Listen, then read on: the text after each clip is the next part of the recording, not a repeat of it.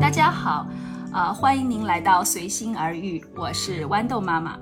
今天呢，其实是接着上面的一期啦，我还是邀请到了我的好朋友雷雷来和我一起聊一聊，呃，他觉得新加坡和国内的生活啊有些什么不一样。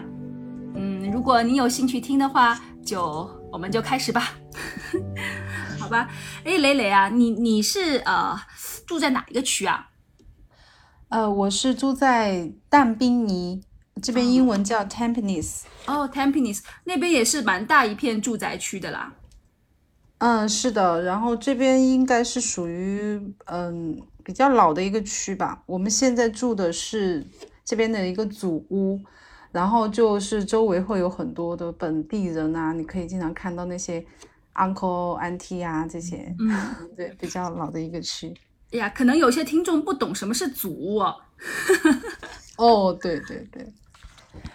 呃，祖屋其实就是这边新加坡政府他来呃组织修建的一个，然后针对新加坡本地人和 PR 才这这两类人可以购买的。然后它不会像好像国内就是有那个我们国内叫小区小区，然后它会有一个呃外面的房子会有一圈的围栏，然后会有门卫呀这样子。主屋就是。一栋一栋的，然后每一栋会有一个编号，呃，楼下也不会说有什么围墙啊、小区的保安、门卫这样子的，嗯，但是它会，呃，几栋楼的话，它会有一个停车场的一个出入口，几栋楼它会一个区，然后它的这个卫生。呃，好像楼下的楼层的卫生，公共的卫生是会由社区会安排一些工人在打扫，然后安全的话就是社区的民警在负责，是是这样子的。其实应该是差不多，我应该差不多五四五年前吧，也是住祖屋。然后祖屋的话呢，就是其实它的新加坡的概念就是说，祖屋为什么没有围墙呢？因为首先是新加坡整体它的治安还是挺好的啦。然后就是基本上就是在主屋旁边，它会有各种的呃社区的，好像食阁呀、吃饭的地方啊，好像还有那些买东西的地方啊，还有那个像你刚才讲的警察局啊，就是它这种社区的服务都是呃还是蛮集中的。虽然它没有所谓的院墙或什么，其实我觉得还是它会设计在一起。然后呢，它只是没有围墙。其实，诶，这边又岔开，我想到，其实新加坡的大学，因为我是在这边念大学，大学也是没有围墙的，所以，所以就是你不会觉得说，哦，这个是个什么单位啊？它它是一个大学这个单位，不是的，就是你可能就呃坐一个巴士下了车，哦，你看见的就是大学的那些楼了，就 就，而它那个巴士是开进去大学里面的。我有一次带大女儿去那个 NUS。国立大学考试，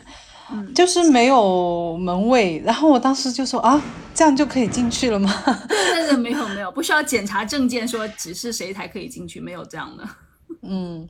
嗯，就是像你说说的一样，祖屋它虽然不是像嗯国内那种小区一个一个，然后小区里面会有什么游游乐园啊，就是 playground 啊，有的会有游泳池，有的可能还会有篮球场、网球场这样。这种其实，在新加坡也有，新加坡叫公寓嘛，嗯，但是我觉得祖屋的话，就是邻里之间的关系其实蛮好的，它没有那个围墙，反而就是，呃，修的东西好像几栋祖屋的话，它肯定会有一个，第一它会有一个石格，然后第二会有那个 playground，然后第三我觉得公园也是非常方便，就是它是一块区一块区，只要是几栋祖屋的话。嗯，你不用走太远，五分钟之内就会有这些东西，很方便。是的，哎，你现在是跟孩子呃两个女儿一起住，对不对？对，我们家现在就三个，爸爸暂时没有过来。是的，爸爸现在还在国内那他们那他们上的学校应该是离学校很近的啦，因为你一个人带这样子的话。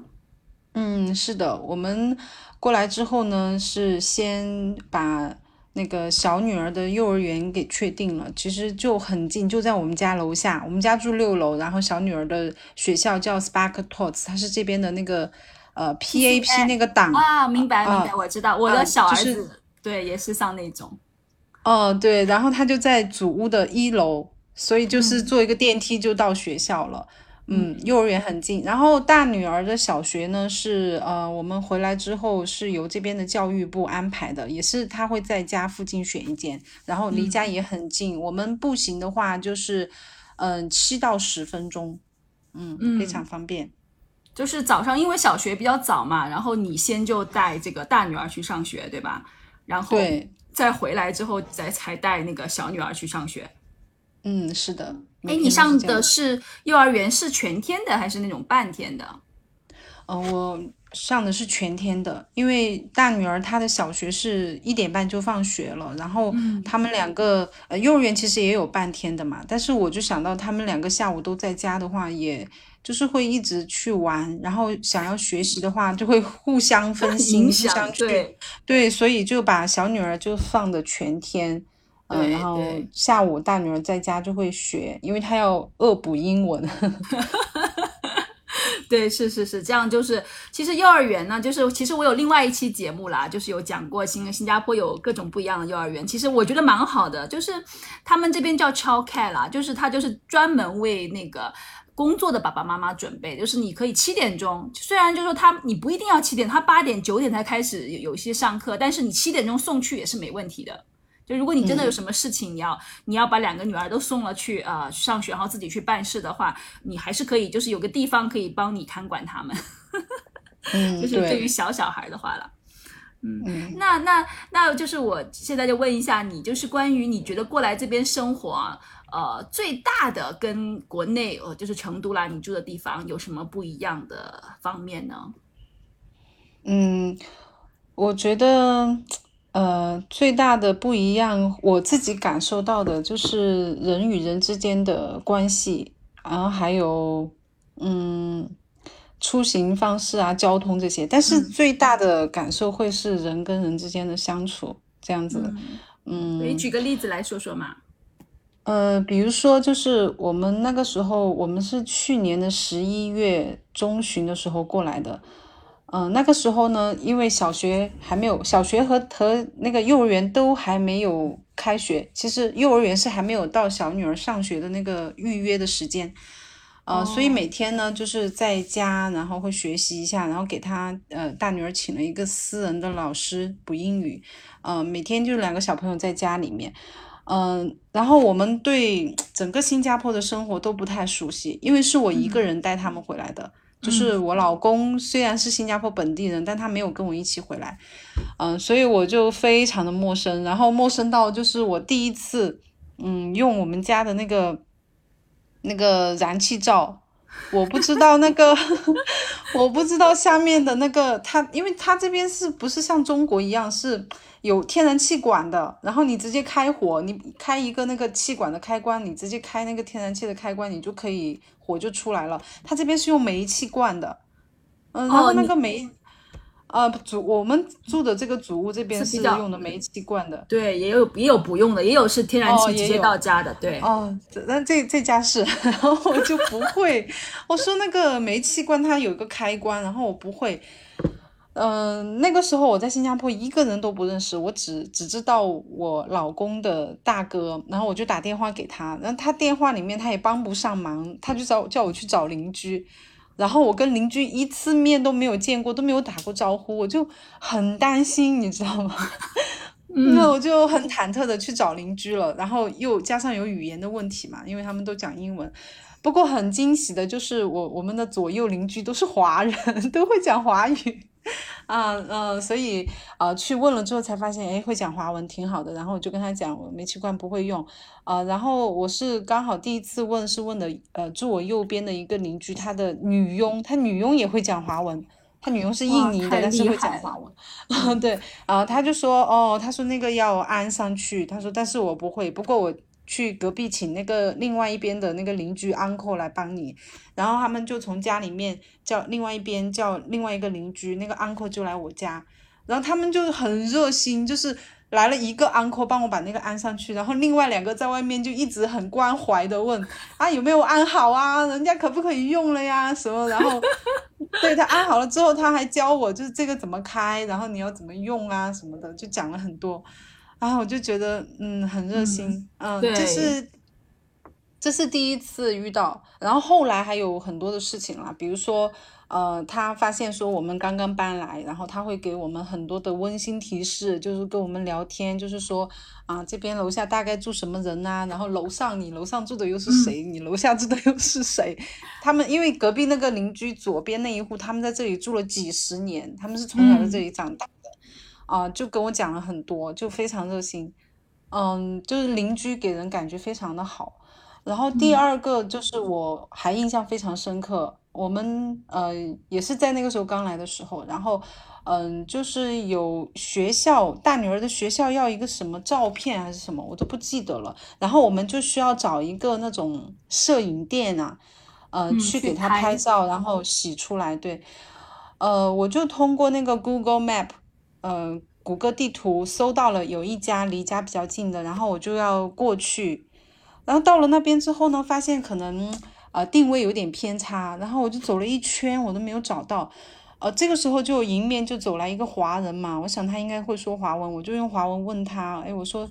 嗯，那个我 Google 上面 Map 上面搜的这个就是可以拍照这个地方，你知道在哪里吗？因为我看他手里面提了那些打包盒呀，然后奶茶呀，应该是住附近出来打包午餐的。然后他看到之后，他就说，哦，我知道在哪里。然后，呃，好像我以前在国内的时候，我们其实也有去过陌生城市问路，嗯嗯，一般人家就是会告诉你，哎，直走啊，或者是右转啊，怎么样就可以了。然后这个陌生人就是直接说我带你过去，哦，然后就就带我们过去，就是一直带到那个店门口，然后他才就是才离开。而且这种事情不是一次遇到，我们大概就是。嗯，因为经常出去都不认识路，就基本上问路的话，可能问了有五次吧，然后有三次都会有人他会带路过去。嗯，也有可能他会呃发现说你是外地，好像刚刚过来的，因为本地的待了比较久，或者是新移民待的比较久的话，像这种这种地方应该也不会说问路什么的。反正这一点的话，就给给我感觉就比较好，就是他会带你过去，我觉得很贴心。嗯，是的，我觉得有很多这边本地的 auntie uncle，就是我们就是新加坡是这么叫，就是那种叫叔叔阿姨啦。然后他们就是其实他们已经退休了，没有什么事情，然后他们呃就很热心的。呃，邻居也好，还是呃其他地方你遇到的人也好，他会很热心的帮你解答一些 一些问题啊，一些有些困难的时候，他也会就是很主动的来来来帮助你啦。这这里是是会这样子，我觉得。嗯，对，会。一像我有时候一个人带他们两个小朋友出去吃饭，然后你知道有时候会。呃，我一个大人嘛，然后我要去点餐，但是那个你知道，有的时候中午吃饭高峰期，那个没有位置，好不容易等到一个位置，我就会让小朋友在那边先坐下来，然后我去点餐。好，有的时候啊，那些 auntie 啊，他们看到就是好像两个小孩在这边，然后他们吃完了，他们会坐在那边跟小孩聊天，然后看到我回来了，他们才会离开。我觉得这是一个陌生人呢，然后就是比较。贴心的一个事情，他是的，他还会在你提醒你，就是说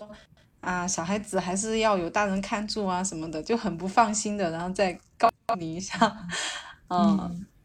对，是的，这边其实像我我我我自己经历过的，就是呃，我不知道你可能以后会去那个充值啊，就是卡充值，因为最开始我来的时候是在大学里面，然后我就不会使用那个。呃，就是充那个 cash 卡，这边有一个叫现金卡嘛，我们就从来没用过那个机器。当时就是有一个高年级的，就是一个学生嘛，一个一个高年级的学生是一个男孩子，然后他就来给我们解释这个这个 cash 卡。就是那个现金卡要如何充值，然后，然后我跟我的朋友都哇都听了，就觉得他特别的彬彬有礼哦，然后，然后讲的也特别的仔细，生怕你没有听懂，然后不仅有解释，还有示范这样子，然后我们都觉得说哇，新加坡人真的太有礼貌了那种感觉，就是不仅仅就是很热心，而且他也很有礼礼节的这种感觉。嗯，对我来了之后也是有这个感觉。嗯，至少大部分人会 会是这样，也也偶尔会有一些，但是很少了。偶尔有一些不太礼貌的，呃，uncle 这样。嗯，嗯，那你们现在好像吃饭什么的都是你自己煮饭吗？还是你去那个巴沙去新加坡？其实新加坡文化里面很很显著的一点就是这边有一个所谓的食阁，或者是叫嗯呃巴沙啦这样的地方。你你们的一般吃饭是怎么解决？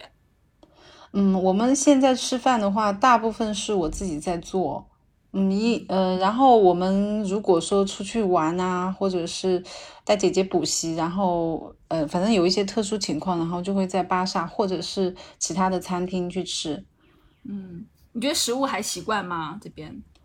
现在比较习惯了，刚来的时候其实有点不太习惯。像那个呃，这边每次排队很长的那个杂菜饭，我们刚开始吃不惯呢。啊，但后来也就习惯了，觉得还可以。哎，你们吃的很辣是不是？成都是味道比较辣，就会嫌这边的那个味道不够。嗯，会有一点区别，对，会会有刚开始特别不习惯，然后后来就没办法嘛，你要入乡随俗。不过最近非常惊喜，就是我们家附近的那个离我们家步行三分钟的那个食阁开了一家川菜馆，然后就跟那个老板已经很熟了，然后每次跟厨师讲话也是用四川话。哦，是的，是的，这边其实你要是多去一些地方的话，川菜啊，就是四川菜，就是菜馆特别多，特别多。嗯，是挺多的。就是之前的话也是有，但就离家比较远，你就懒得走那么远嘛。然后现在就离家非常近的开了一家。我女儿每次现在就去，只要是去那家食阁，她每次就直接就去川菜那家了。然后她就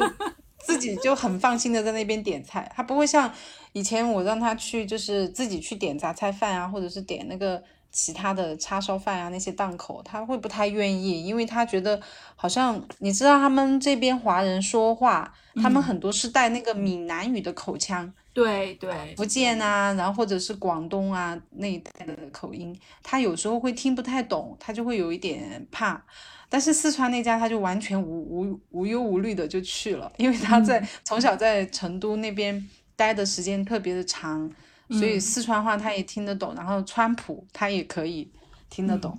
对，那你觉得小孩子他们生活在这边有没有什么不同的感觉呢？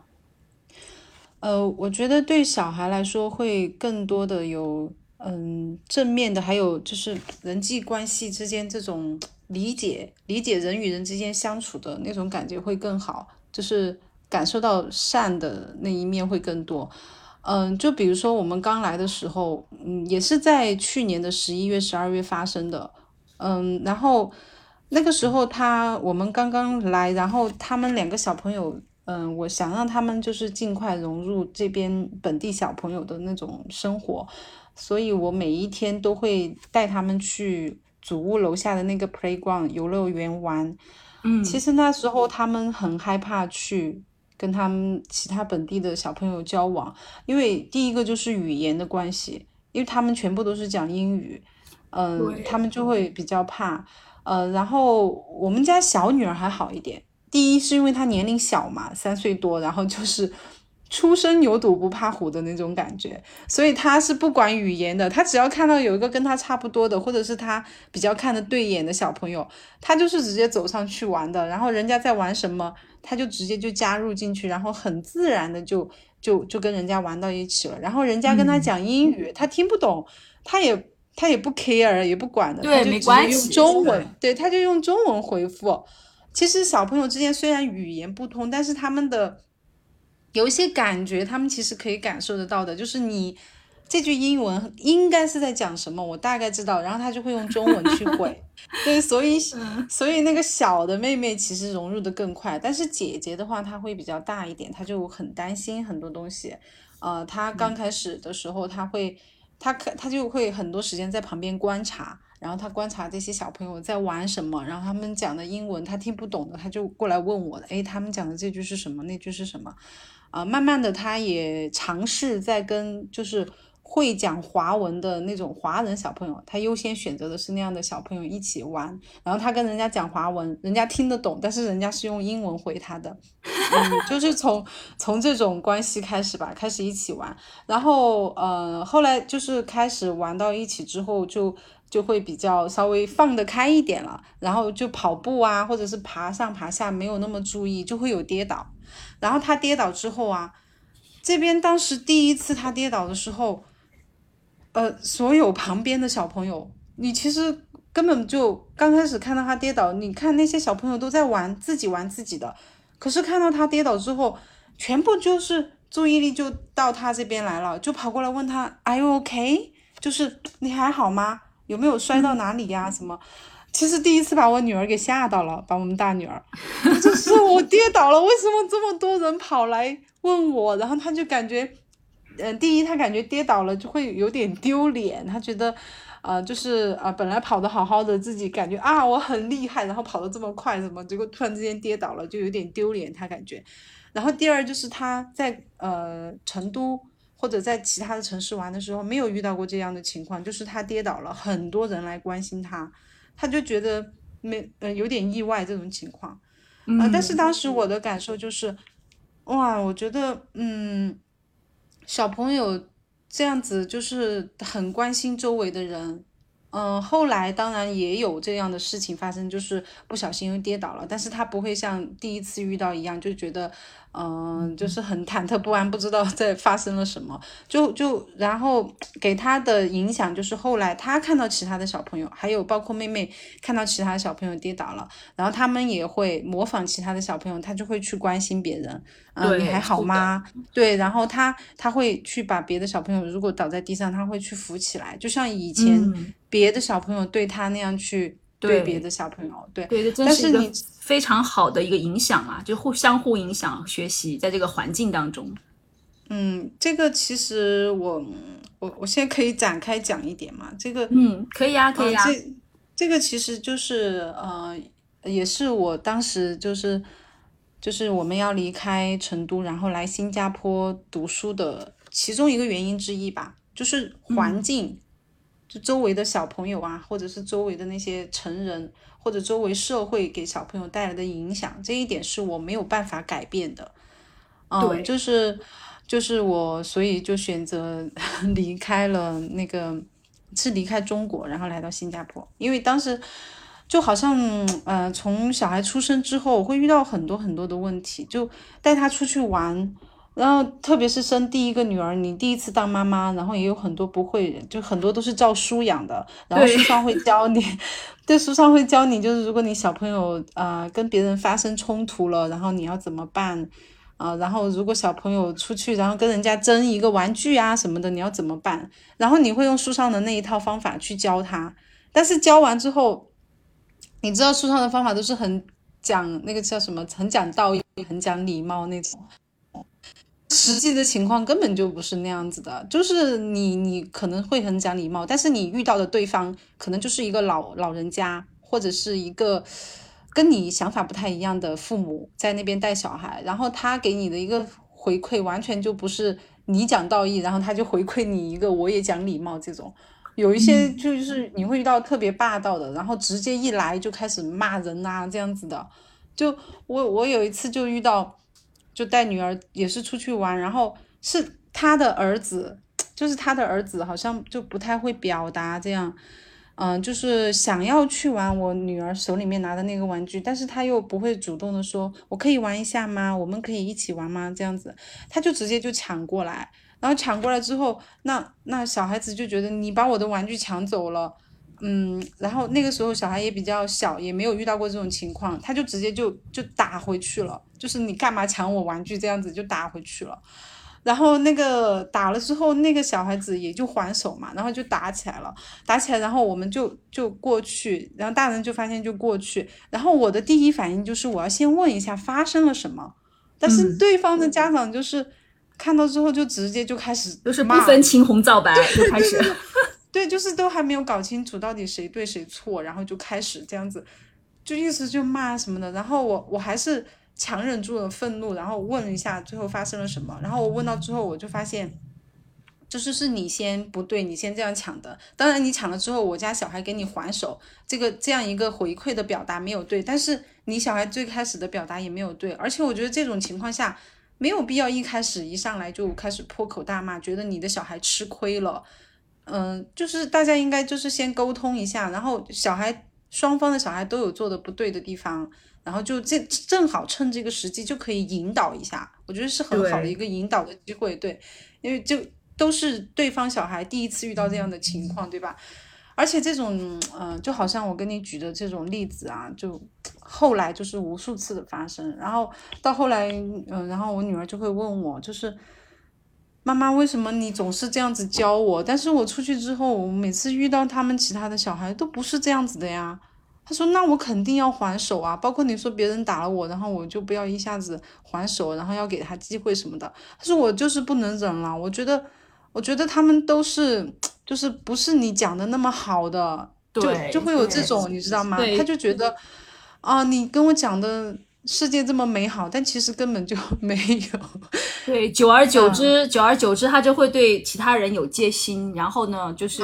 对自己也会比较的，就是呃，对陌生人会有更多的防范心啊。我觉得在国内可能是这样子，就是因为因为。不同种，因为毕竟中国是一个大国，就是什么样的人都有，什么样的教育背景、家庭背景的的人都有。它不像新加坡，就是我自己就会觉得，其实新加坡的这个生活环境是很单纯的。你我不知道你会不会有这种感觉？呃，我会，我也会有这样感觉。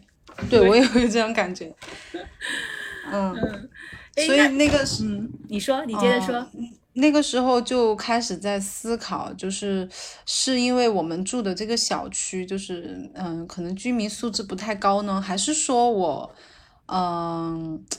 自己没有认清这些现状？但是后来我就想，其实应该应该是自己没有认清这个现状，因为你就算你可以在小区里面很好的保护了保护得了他，但是当他。大一点，他比如说路过了一个公园，他要在公园那边玩，你你也不能保证说公园里面就是什么素质啊，大家的想法、育育儿观念都一样。而且到了他去后来，特别是去小学之后，因为我们是在他去小学之后的入学的大概三四个月的时候吧，就很果断的做了决定，一定要回新加坡。因为进小学之后就发现完全就是另外一个不同的小社会了，而且嗯，也更加的发现说。这种小学老师对待小朋友的这种方式，呃，也不太能够接受吧。就是比较喜欢给小孩贴标签，然后比较喜欢优化那种成绩特别好的优等生。他不会过多的去关注小朋友的闪光点，因为每个小孩不一样嘛。有的他成绩不不好，但是他头脑很灵活，然后他很愿意去帮助同学、帮助老师，可是他就是静不下来。嗯，就是他们会过多的会比较关注成绩吧，而且我们当时读的，因为是，嗯，算是成都，嗯，比较好的五个小学私立小学之一，然后所以当时就，嗯，从当时遇到的一些情况，然后学校的一些处理呀，还有就是呃周围的小朋友，嗯，跟他之间发生的一些事情，然后对方家家长的一些处理啊，这样子。就是这些，就是经历过的事情，然后就又开始思考，就是说，嗯，这已经是成都比较好的学校了。那你如果觉得你这些不能接受，你如果去转到其他的城市，然后其他的学校，那会改变吗？就就在给自己提问。然后后来就一直思考，就是觉得其实很多就是像社会的这些问题，还有就是周围的这种学校的一种风气啊，这些不是说我。我能够改变的，那不是单个家庭可以做任何的，就是影响的，要要很多，要要整个社会、社区乃至整个国家的一个教育方向要有一些调整，才可以。但是这个需要时间啊，虽然国内我相信也是在调整，但是它需要蛮长的一段时间。是在调整。对，是在调整的，所以，所以那个时候就发现，你要等他改变，其实也需要时间。但是小孩子的成长是不可逆的，所以就正好，其实也是有一个优势，就是小孩的爸爸是新加坡人，然后他们是新加坡公民，所以我们有更多的选择权，我们还可以回来新加坡上学。因为当时有一些呃，也有一些育儿观念比较一致的父母吧，也有聊。其实他们呢也是觉得发现了这些问题，但是他们还有一个弊端，就是他们小孩就是中国公民，然后你如果要去国外的话，你可能付出的一些时间精力，然后还有经济上面的，然后对他们来说就比较困难，所以他们也没有办法，就必须。也只能继续在原来那个环境里面待，然后他们就是可能也会考虑长大一点，看小孩子要选择出国还是怎么样的，嗯，但是现在就没有办法，所以所以我觉得我们也也其实也是幸运的吧，然后，嗯，你看，好像我女儿她，呃，小女儿的话还好，就是你看不到特别明显的改变，但是大女儿的改变特别特别的明显。她以前在成都，在国内的时候，比如说她不小心去伤害到了一个小朋友，她是她其实是无意的，就好像有一次我们出去玩水，然后，然后她那个水是有那种水枪，你知道吗？水枪，然后她她喷水的时候，她就。可能跟对对面那个小朋友就正玩的很开心，就没有注意到旁边有个小朋友在走，然后他就喷水的时候就把旁边人家的衣服全部就弄湿了。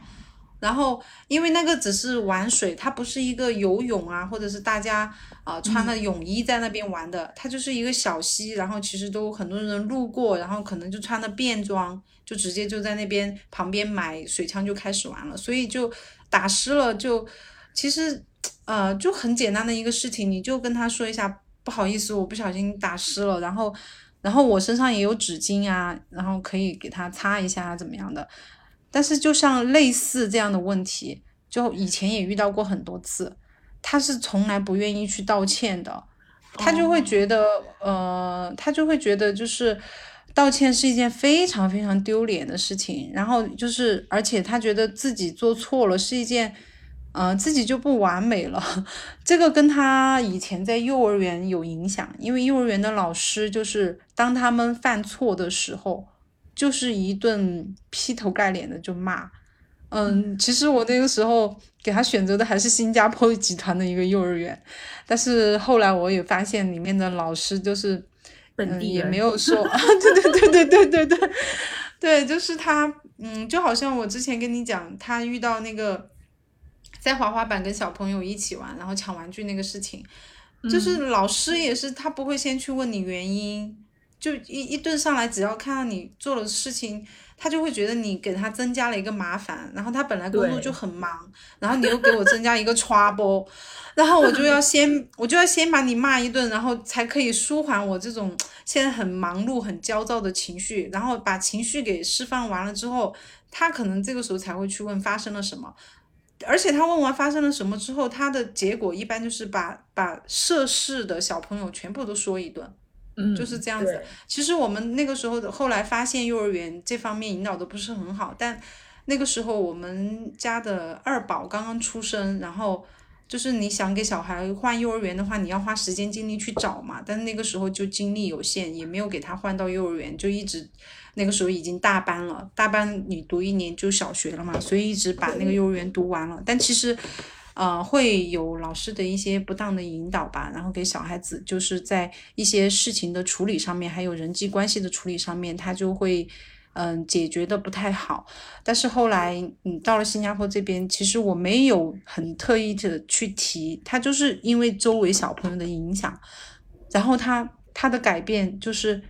小朋友他不小心去弄到别人，他有一次骑脚车、脚踏车不小心撞到别人，我就在那边看到他好主动的给人家道歉，然后还去问人家，呃有没有撞到哪里呀，然后需不需要看医生什么的，哇，我当时真的我在旁边眼眶有点湿润，因为那个问题是我在国内基本上纠结了两年多的问题，那两年多里面每一次我自己看到的。他不小心去伤害到别人，然后他是从来不愿意道歉的。然后我跟他讲了，讲了各种，然后或者是用绘本引导，但是都没有效果。对，然后我不如实际，不如实际的有一个孩子，他他周围的孩子给他有一些示范，这边的人也对犯错的人也很宽容。其实就是我们之前也讲到嘛，就是说其实老老师也好，还是同学也好，都是很宽容的。然后大所以大家比较和蔼和睦啦，也不会有就是好像吵架吵到呃就是。不分青红皂白就去就去就去怎么样就去把孩子说一顿啊！这种情况在新加坡应该是很少很少了，我觉得。嗯，对。那个时候我我女儿在小学里面，甚至最严重的就是后来我知道她还有跟一个男同学打起来，而且我是后来最后一个知道的，老师他没有跟我讲这个事情。后来我知道了，然后我去问老师，我说听说，我说听别的家长跟我说。我女儿有跟另外一个男同学打起来。然后他说，哦，对的，对的，但是我没有跟你讲呢，是因为这件事情，第一我们已经处理好了，然后第二呢是那个男同学先动手，然后嗯，婉欣就是你女儿就是还手了，嗯，然后后来我们又问了发生什么，然后他们双方都嗯也知道了，就是自己哪里做的不对，然后互相去道歉了。但是我当时也觉得蛮 震惊的，就是打起来这种事情也没有跟家长说一下，然后可能。呃，后来我就问了我女儿，她说其实又不是她一个人打，然后我就感觉就哦，原来不止一不止不止两个小孩这样子，就经常会有这种情况。然后我我觉得，呃，来新加坡之后呢，就是嗯，我和我和两个女儿最大的感觉会是觉得这边会没有那么焦虑，嗯，会比较安心，然后会平和的生活。啊，是你的节奏就会慢一点，你不会像在国内的时候，你就觉得好像很多事情你都很着急。然后我觉得这种情绪就是大人的这种焦虑啊，还有很着急的这种情绪，包括老师，因为他们。呃，我不知道是学校管理，然后给老师安排了很多工作，还是怎么样？感觉老师每次给小朋友处理的一些矛盾的解决，他也是很着急的，所以他也会很焦虑，他很着急要把这个事情处理了，他好去做下一个工作，所以小朋友也会感受到那种很焦虑啊什么的。我我我跟你说一下，我在国内成都的时候接我女儿放学，她的状态和这边。接他放学的状态完全不一样。嗯，我在成都的时候，每次接他放学的时候，要不然就是呃三种情况：第一，要不然就是老师在骂他们，因为他们那个那 排队呀，没有就是说没有没有排整齐，或者是排队的时候在跟其他小朋友讲话。哦，第一种就是骂，在骂他们。然后这种情况的话，一般小朋友。在走在回家的路上，其实也不太开心嘛，因为离离学校离开之前是被老师在骂，嗯，然后第二种情况呢，就是出出校门的时候，是一边一边跟小朋友在还没有玩够的那种感觉，就是一边在开开心心的讲话，然后一边走路，然后嗯，还还想要去比赛跑步啊什么的，这种情况其实是比较欢乐的，就是。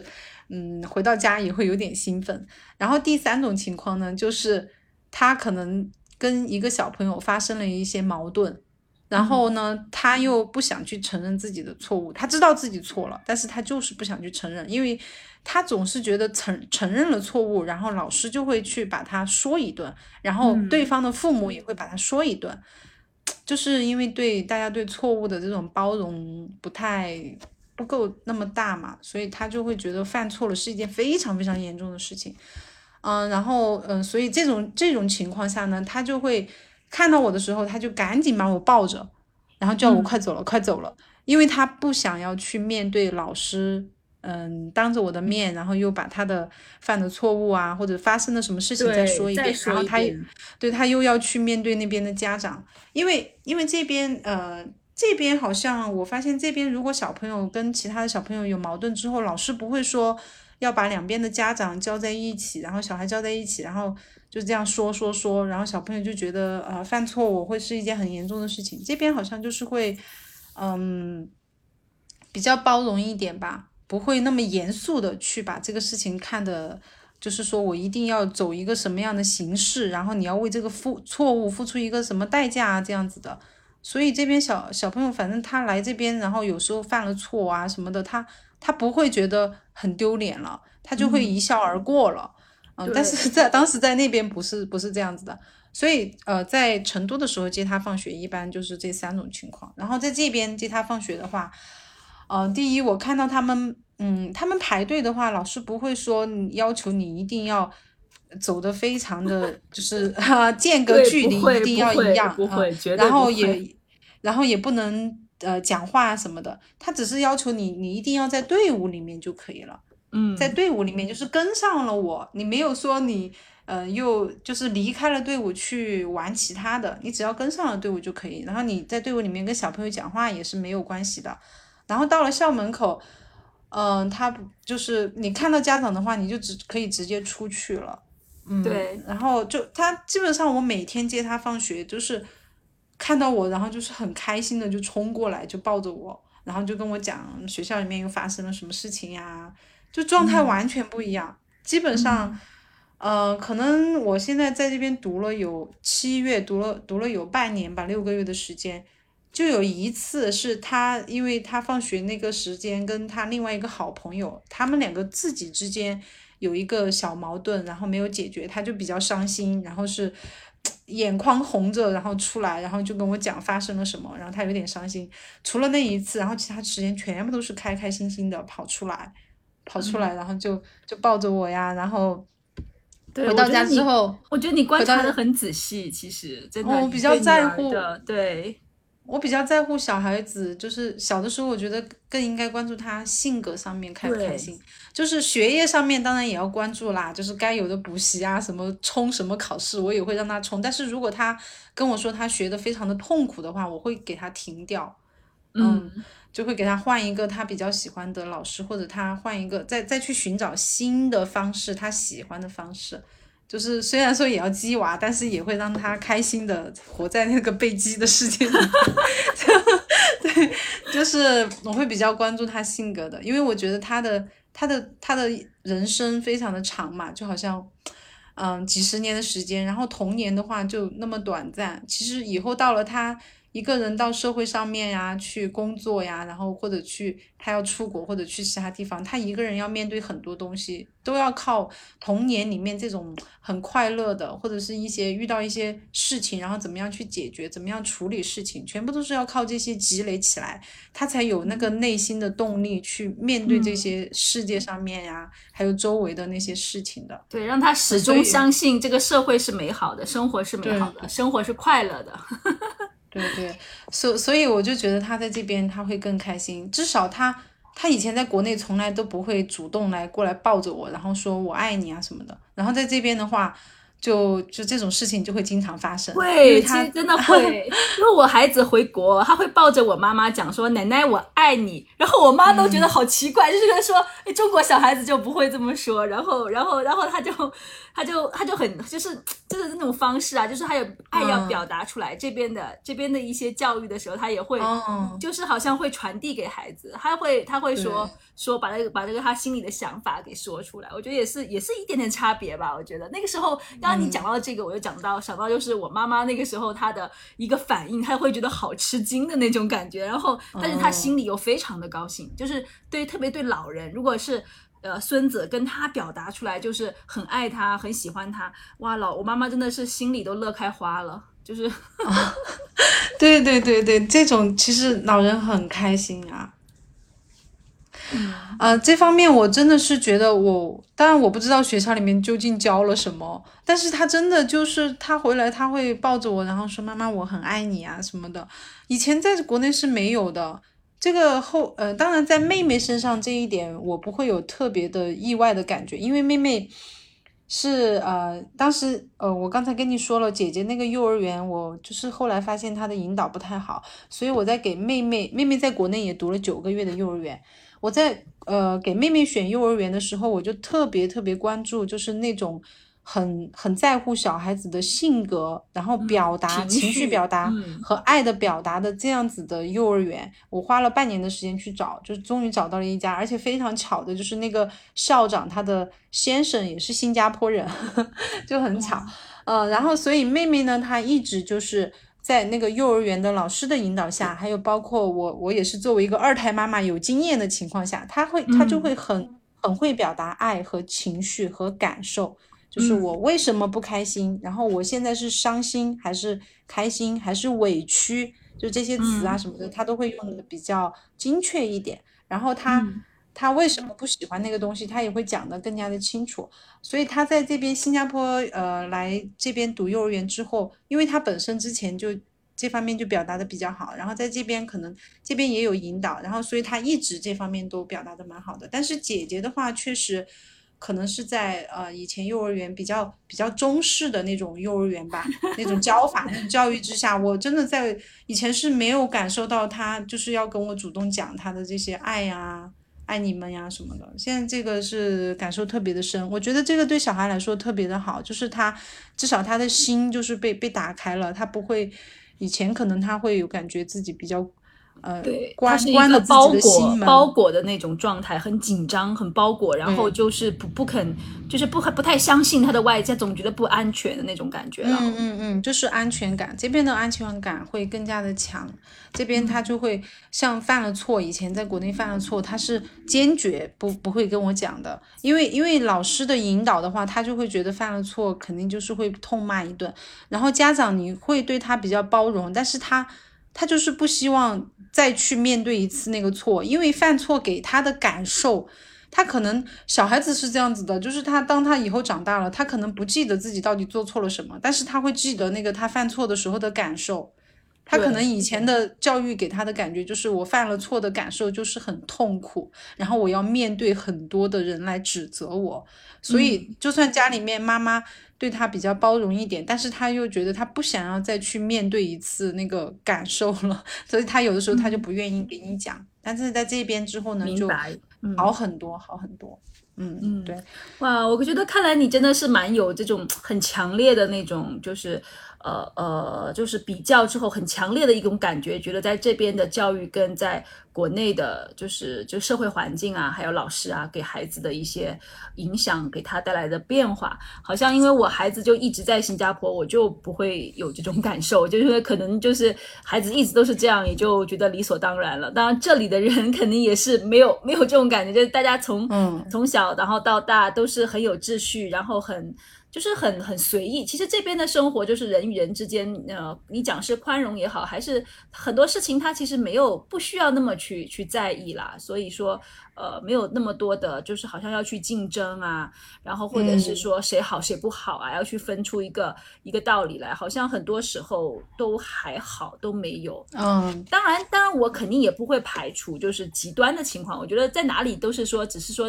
某一种现象它比较多而已，并不是说它没有没有说完完全全部的人都是都是这样子，那我也肯定不敢这么说了。但是毕竟确实像你描述的那个感觉一样，这边的是会对孩子啊。对整个这个社会啊，就是比较的轻松平和一些。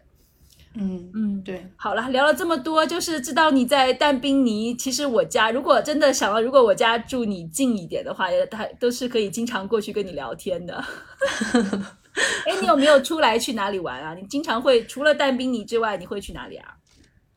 呃，有带小孩出去玩，就刚开始就是，反正就本着那个。呃，尽快融入本地生活，或者让他交到更多朋友的这个目的，这个想法吧，所以就有加呃有关注那个小红书啊。好像啊，小红书，然后好像我们认识是通过那个喜马拉雅，然后我开始是你的粉丝啊，这样子就是会去喜马拉雅搜那个新加坡呀，然后呃小红书上也会搜一些，比如说陪读啊，或者是新加坡本地的一些教育之类的，然后就通过这样的形式吧，然后会认识一些，嗯，大部分是新移民。嗯，新移民就是呃华人比较多，所以呃认识了之后呢，就会有那个微信的社群啊，然后就会有活动，所以我们也是会有出去，嗯，比如说我们呃昨天刚刚有去那个叫 Pango 榜鹅，哦，Pango 榜鹅。啊，对，然后那边去玩一个 CS，然后下午有在那边 Pango 的 Safra，嗯，去玩水啊，对。对对，是的，对，除了这些呃也有。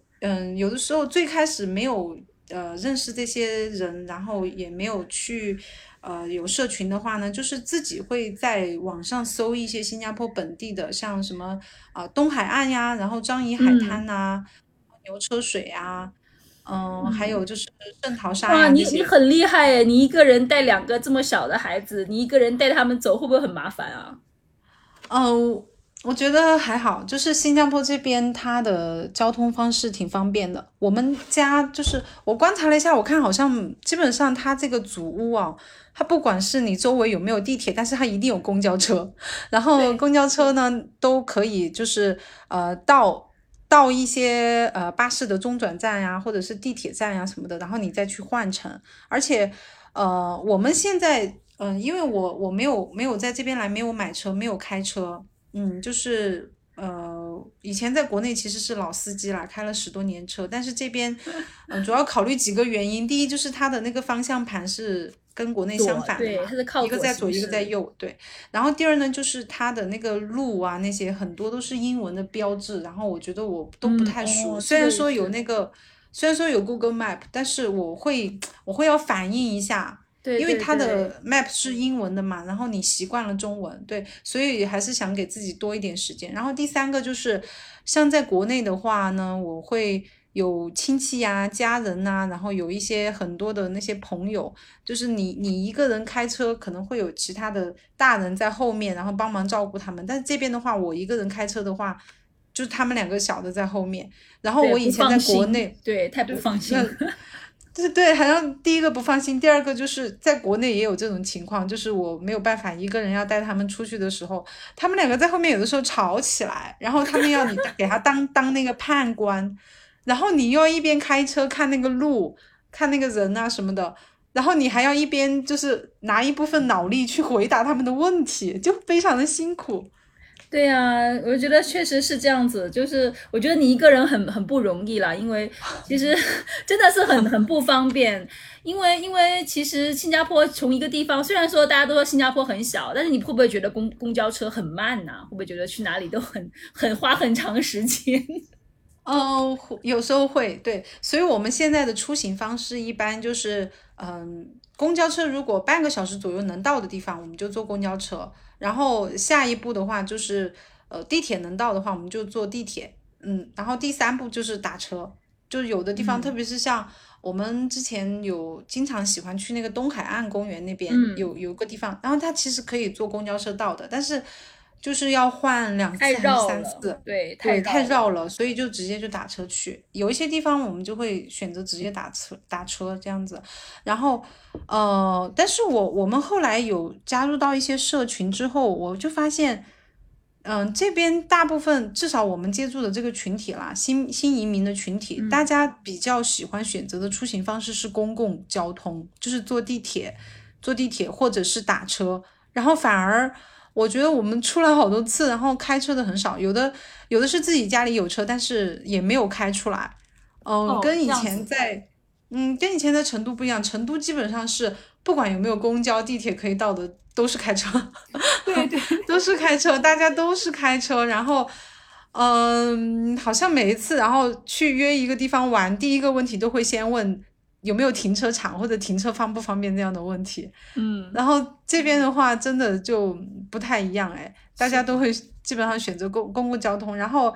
呃，我们最近经常去跟嗯一一帮朋友玩的话，他们更加喜欢比较自然的方式，就是很近的，比如说，对对对，走路 就是几个站，可能三个站之内吧，然后都会选择走路。嗯，就是就是不太这个这个不太一样。然后我发现这边的出租车司机也是，啊，还是比较友好吧。就虽然有的时候，嗯，就是遇到一些不不会说华文的，嗯，那种司机，我我有一次就遇到，他只会讲英文，应该是应该是马来族吧，嗯，然后他会讲英文，他就发现我的英文不太好，然后他本来是在讲一个可能是。呃，英文经常用的词，然后他发现我的英文不太好，他就换成了更简单的一些英文。然后他呃，路上他，嗯，很多司机他会看到你带两个小朋友，然后他都会下来帮你主动的提包包啊什么的。嗯，而且他看到呃看到小朋友，他会主动问你空调需不需要关小一点啊什么的。嗯，对，是的，很体贴，是吗？对对对，很体贴，都都挺好的。然后公交车司机，公交车司机也是。蛮好的，就是，呃，一般那种有有那种 double 的两层的公交车，然后他，呃，小朋友都比较喜欢坐第二层嘛，嗯，对，他他会停下来，就是等小朋友走上去之后，他听到你的那个脚步声停了之后，他才会启动车。嗯，是的，是的。嗯，大部分是这样，当然有的司机他他其实下面有一个镜的，有一个摄像头，他看他看得到上面的人有没有坐好，因为在上面是不允许站住的，就是你不能说人很挤，我跑去上面拉个杆子站在上面，那不行的，就是每上面的人所有的人都要有位置，如果你要站的话，你只能下你要到到那个到下面那一层去站着，然后然后他就会保证上面的人都坐好了，然后他才开始走。哦，是这样子的，我以为他听的脚步声。但是是也是真的，他们就对安全这一方面啊，就是为什么说新加坡治安也好，就是各方面的就是安全方面都做得很好啊，所以以至于说不需要围墙，也不需要门卫。嗯，对，对而且这边这边让让座的还蛮多的，就基本上有小孩，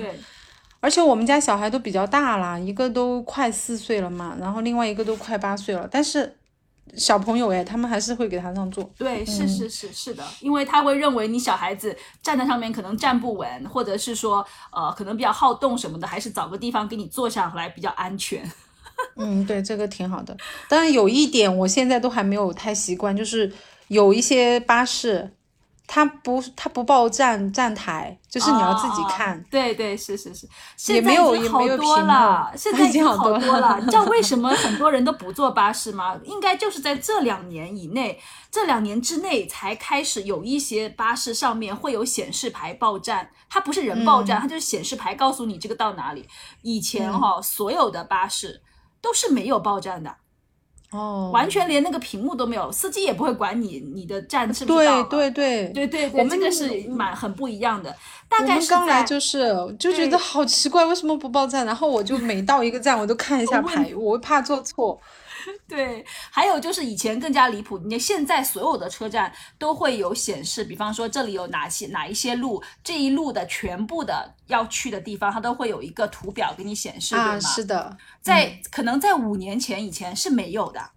是啊没有，这个连那个都没有。它那个车站里面就光秃秃的，就告诉你这里有呃一一号巴士，或者是呃一二三号巴士，或者是五十四号巴士，就是就那些数字就摆在那儿，没有任何线路图。那所以你那你们以前坐巴士的时候是要自己带一个地图吗？对对对，我爸妈是这样子的，我爸妈是这样子。哦，所以你说坐巴士的人少，他其实可能跟以前的那种习惯，就是对巴士这种很恐慌，因为不知道嗯站到了我会不会下错什么的。我自己刚刚来的时候会有下错的情况，就是会下错站这样的情况。但是我那个时候还年轻嘛，就就没有什么关系。如果你到现在你带两个孩子下错了站，我觉得真的是 好好好恐怖的一有下错件事情。，有下错过一次，带大女儿就一个小孩的时候，带她去补习的时候，然后跟一个朋友发微信，然后多说了两句，然后就发现啊，做错了，做过了，因为他不报站嘛，而且很多巴士它是就是你说的，第一它又不没有语音报站，然后第二它又没有显示牌提示你下一个站到哪儿了。对，然后有有一些巴士就是好像比较新的那种，它嗯。就会有一个提示牌，然后会显示下一个站，呃，下面几个站它都会显示。然后有一些它是有那个语音提示的，这种要好一点。但就就是遇到那种的话，就特别你没有注意，你就很容易错过。对对，因为以前是新加坡人少，新加坡现在才，我觉得近几年它的人口增长的很快，然后很多外外来的人他有这方面的需求。以前的话，其实坐巴士的人不多，就是一辆巴士上面，我每次坐巴士的时候都没几个人，然后可能就是都真的是本地人才会去坐巴士。呃，你要是外来的人，根本都没有，就是没有办法去坐巴士。外面来的人嗯根本就不懂要怎么坐巴士。对以前还没有，以前没有什么，好像 Google 啊，或者是说那些 App 你帮你说啊、可以可以哪里到哪里，应该在哪里下。以前都还没有的时候，可能就是在。呃，我刚来那时候还没有，我自己的手机那个时候，我换成智能手机也都是到呃二零一零年之后吧，二零一零年或者二零零八年的时候换的，我就是那个左右的时间，之前的那个手机就根本没有办法嘛，就那个时候就、就只能看看地图啊什么之类的，那个就很麻烦。现在还是还是还是进步了，现在这个这个巴士还是进步了。哎呀，希望在不久的将来，可以每一辆都能有那种语音提示或者是一个提示牌。嗯，好吧，这就是就是我们今天讨论的。我听到你的所有的感慨都是新加坡的好的方面。这最后我们聊了一点点，就是新加坡觉得，哎，你觉得不太好的一个方面。对，